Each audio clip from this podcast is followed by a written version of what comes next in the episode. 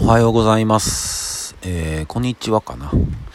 えー今日はですね、えー実はちょっと森の中にいます。昨日からいるんですけど、こっちはまあ若干の小雨な感じですね。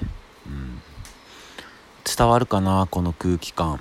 うん、川の音聞こえて、鳥たちが鳴いてます。うんで森の中にいるとまあ当たり前なんですけど周り全部木々があって、うん、でいろんな鳥たちがいてでその木や植物とか見てても本当に、えーいろんな種類の植物たちがいるんですよね。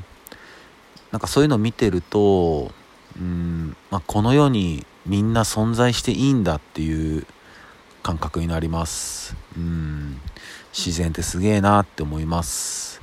そんな感じです。それでは皆さん、今日もいい日でありますように。忍びシャス。